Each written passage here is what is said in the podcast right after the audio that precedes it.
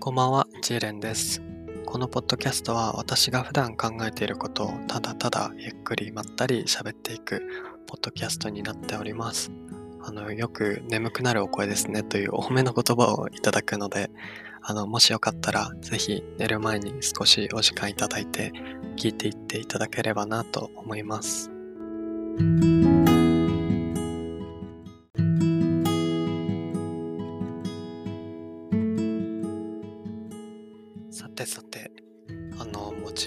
になって急に寒くなって私の周りでは風邪をひく人がとっても増えてて私自身も風邪をひいてしまったんですが皆さんいかがお過ごしでしょうか？あの、先日ですね、あの、これは寒すぎると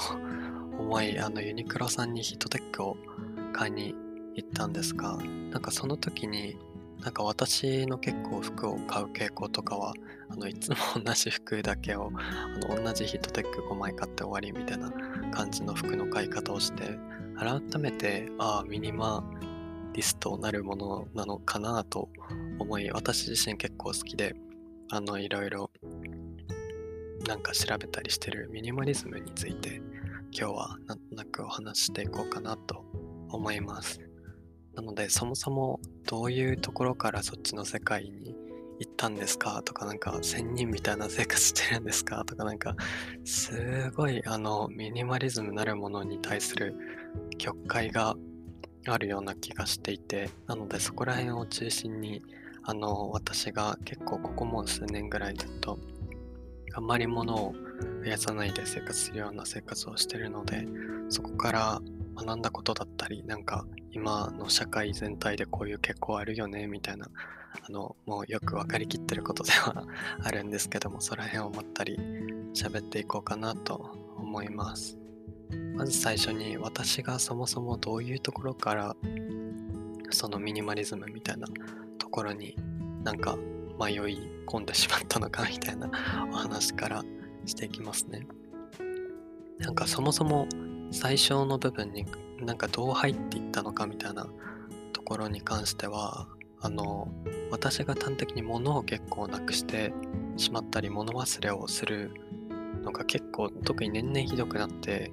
いる気がしていてあの物が少ない方がいろいろと便利っていうのがまず一番最初に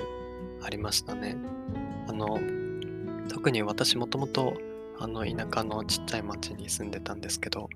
大学に入るってなってきた時に東京に引っ越してきたのでその時にもうお引っ越しがめんどくさいのでいろいろお家に置いていこうということで結構かなりのものを捨てて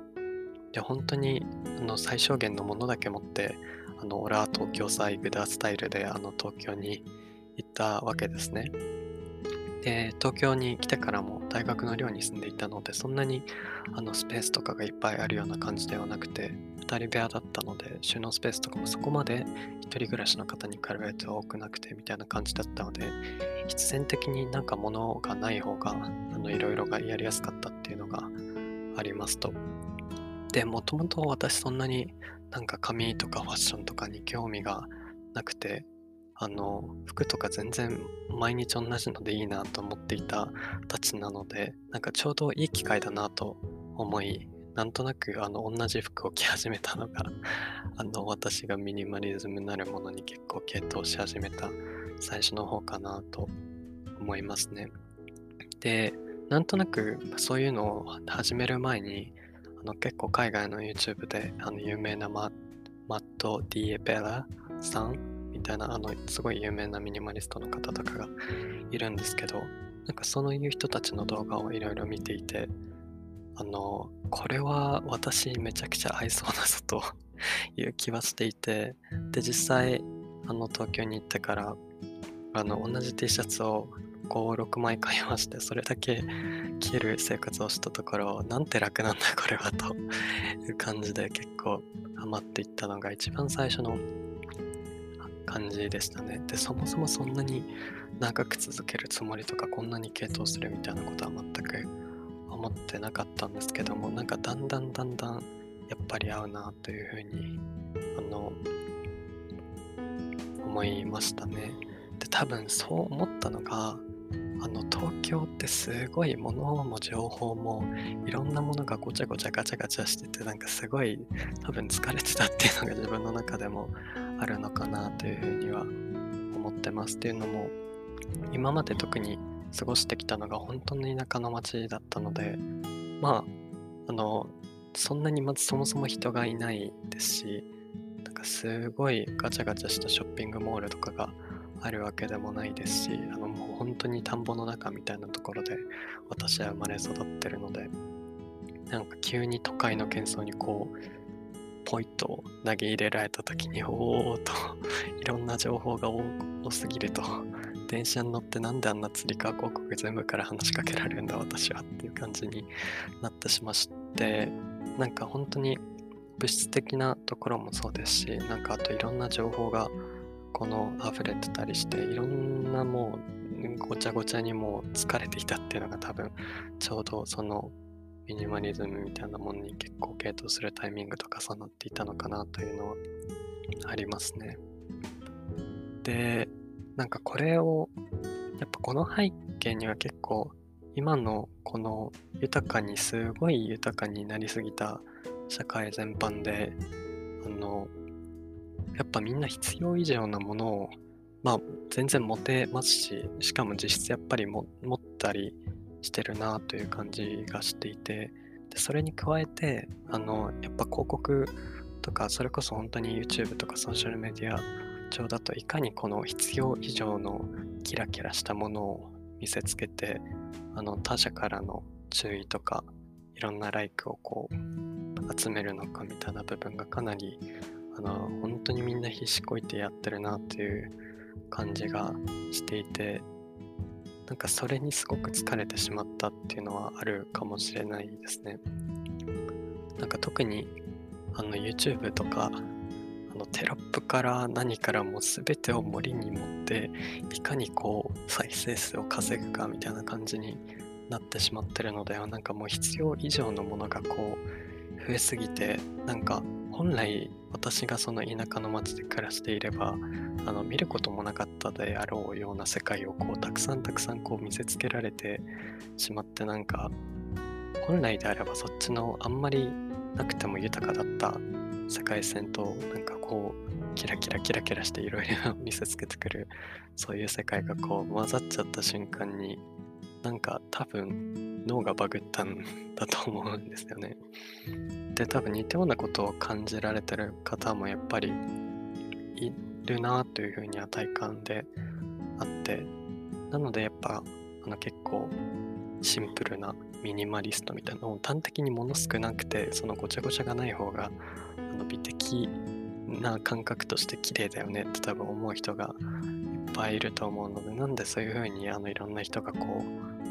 う逃げていくようになっていったのかなというふうに個人的にはというか多分もう皆さん あの感じてるんじゃないかなと思いますね。でこれに付属してあの結構、まあ、ミニマリズムみたいなものを YouTube 上で見るとすごいなんかまあある意味動画的には映えるんですけどかなり極端な例がすごい悪目立ちしてしまっているなという印象があってあの本当に1000人みたいな方もいてすごいあれはコンテンツとしていいなと思うんですけどなんか現実的にそこまでの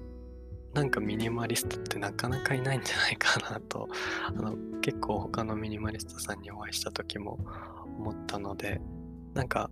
私なりのこのミニマリストは何ぞやみたいな部分の見解とかをなんとなく喋っていこうかなと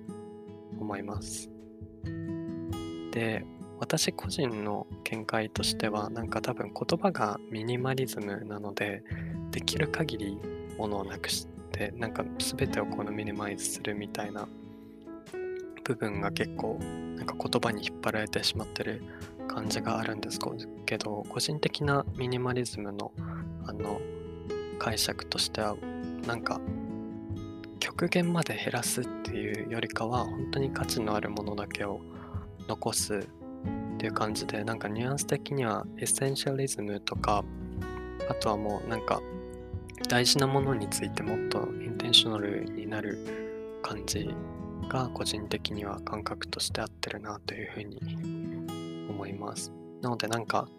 あの50何個のものしか持っちゃダメとかなんかもうとりあえず全部捨てるみたいな そういう感じではあの全く正直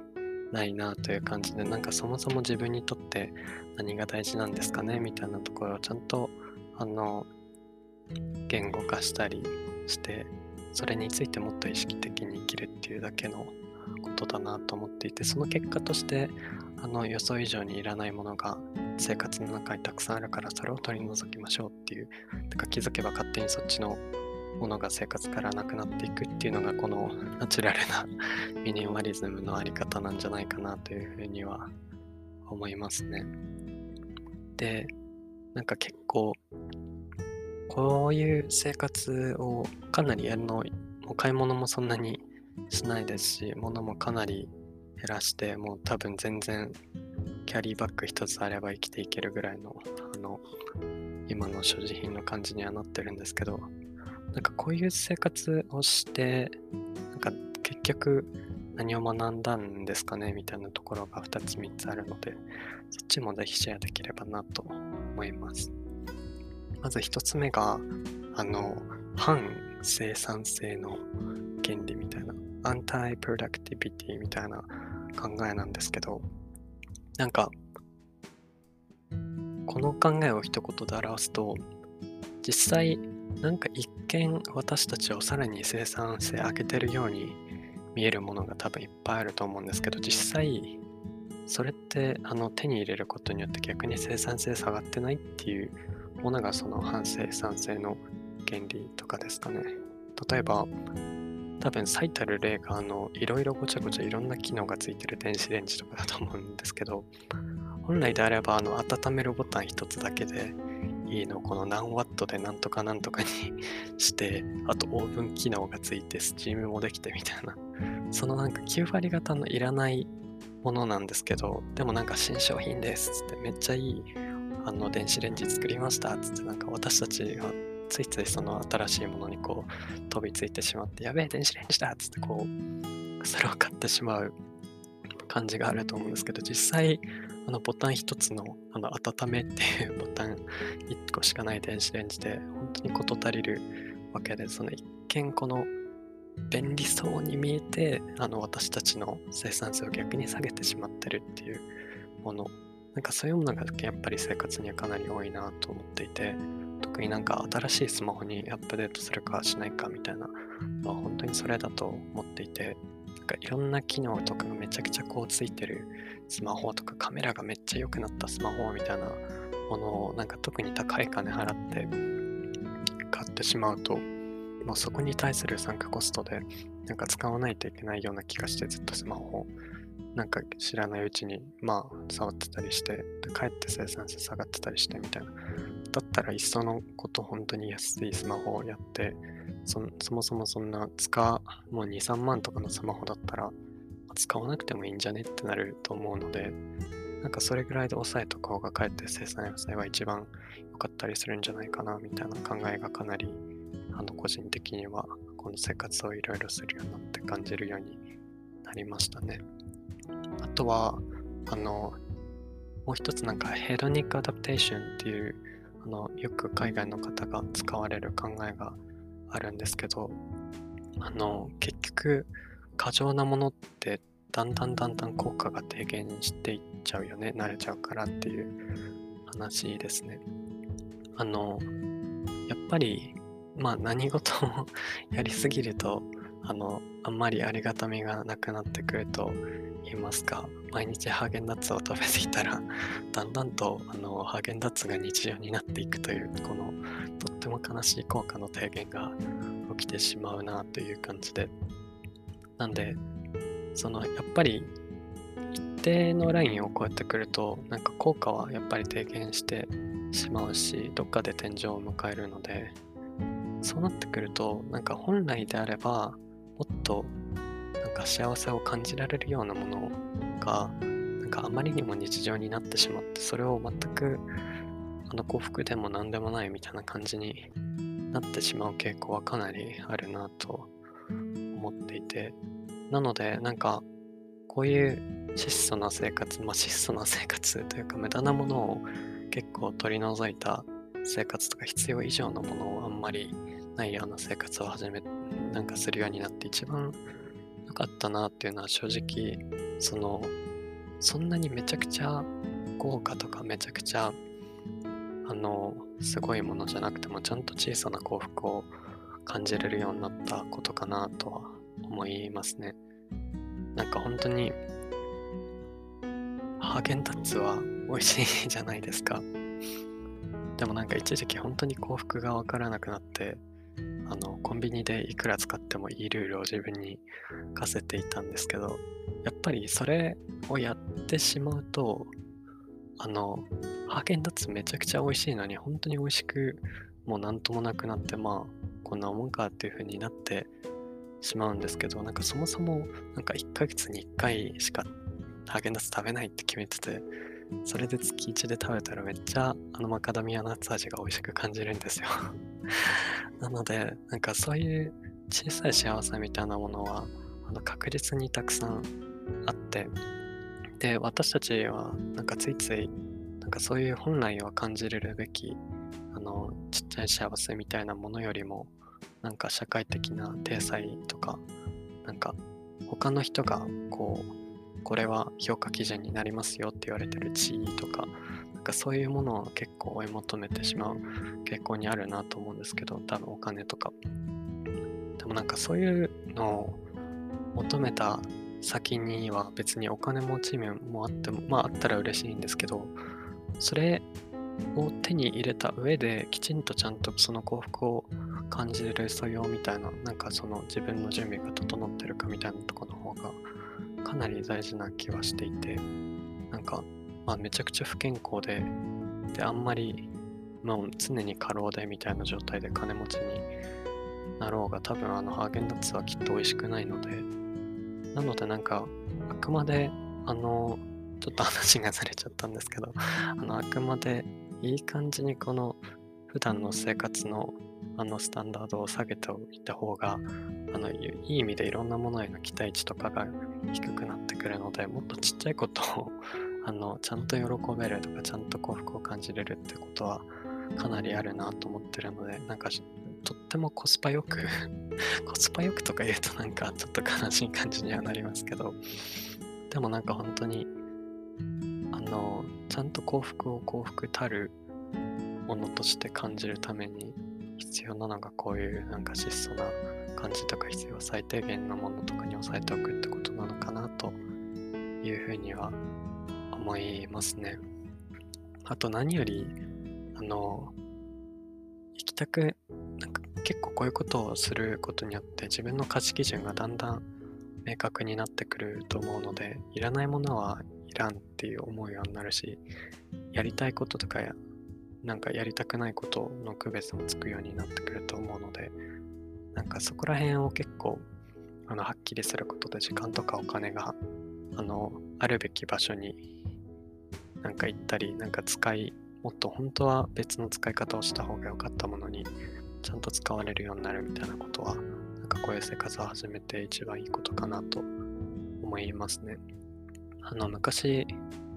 結構、まあ、いろんなものにすごく手を出してなんか物もいろいろ買ったりしたしいろんな人とか場所とかにもなんかとりあえず行くみたいな感じだったんですけど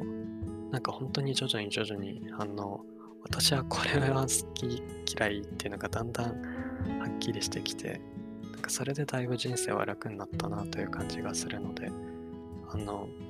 自分の価値基準を見直すっていう意味でもこういう生活をしてみるのはとってもいいことなのかなというふうに思いますね。ちなみに私があの とっても苦手なのはあの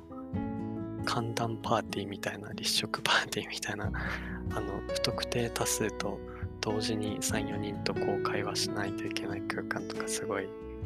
苦手だなと思いますしあとまあ人混みとかガチャガチャしてるの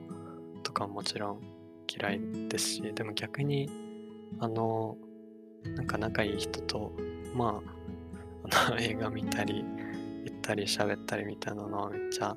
楽しいなと思いますしあと結構あのミニマリスト物全部なくすってか極限まで減らすみたいな感じだったのなんか印象を持たれてる方もかなり多いと思うんですけど多分逆にあの本当に自分にの好きなものとかにお金を使う余裕が出てくるのでなんか結構私はこういう生活を始めて香水なるものに香水とか匂い関連のものとかにすごい課金するようにはなってあのいい匂いっていいですよねっていう部分に最終的に落ち着いたりしてるのでなんか今まで正直自分の幸福に全く寄与していなかったものを徐々に徐々にあの取っ払っていってあのよくパレートの法律なんか法則とか言われますけどあの80対20熱ですね。なんか本当にこれもあの幸福に寄与してるものは実際今自分の生活の中の2割ぐらいのものがあの寄与してるんじゃないかなと思うので8割方のものは別になくてもそんなに幸福とは変わんないんじゃないかなと個人的には思います。なので、あの、幸福の話をしてるのか、ミニマリズムみたいな話をしてるのか途中からわかんなくなってきましたけど、なんかそんな感じで生きていったら少し人生が楽になるんじゃないかなというお話でございました。それでは、あの、着地地点がわからないので ここら辺であのおやすみなさいということで皆さん良い夢を見てください。ではでは。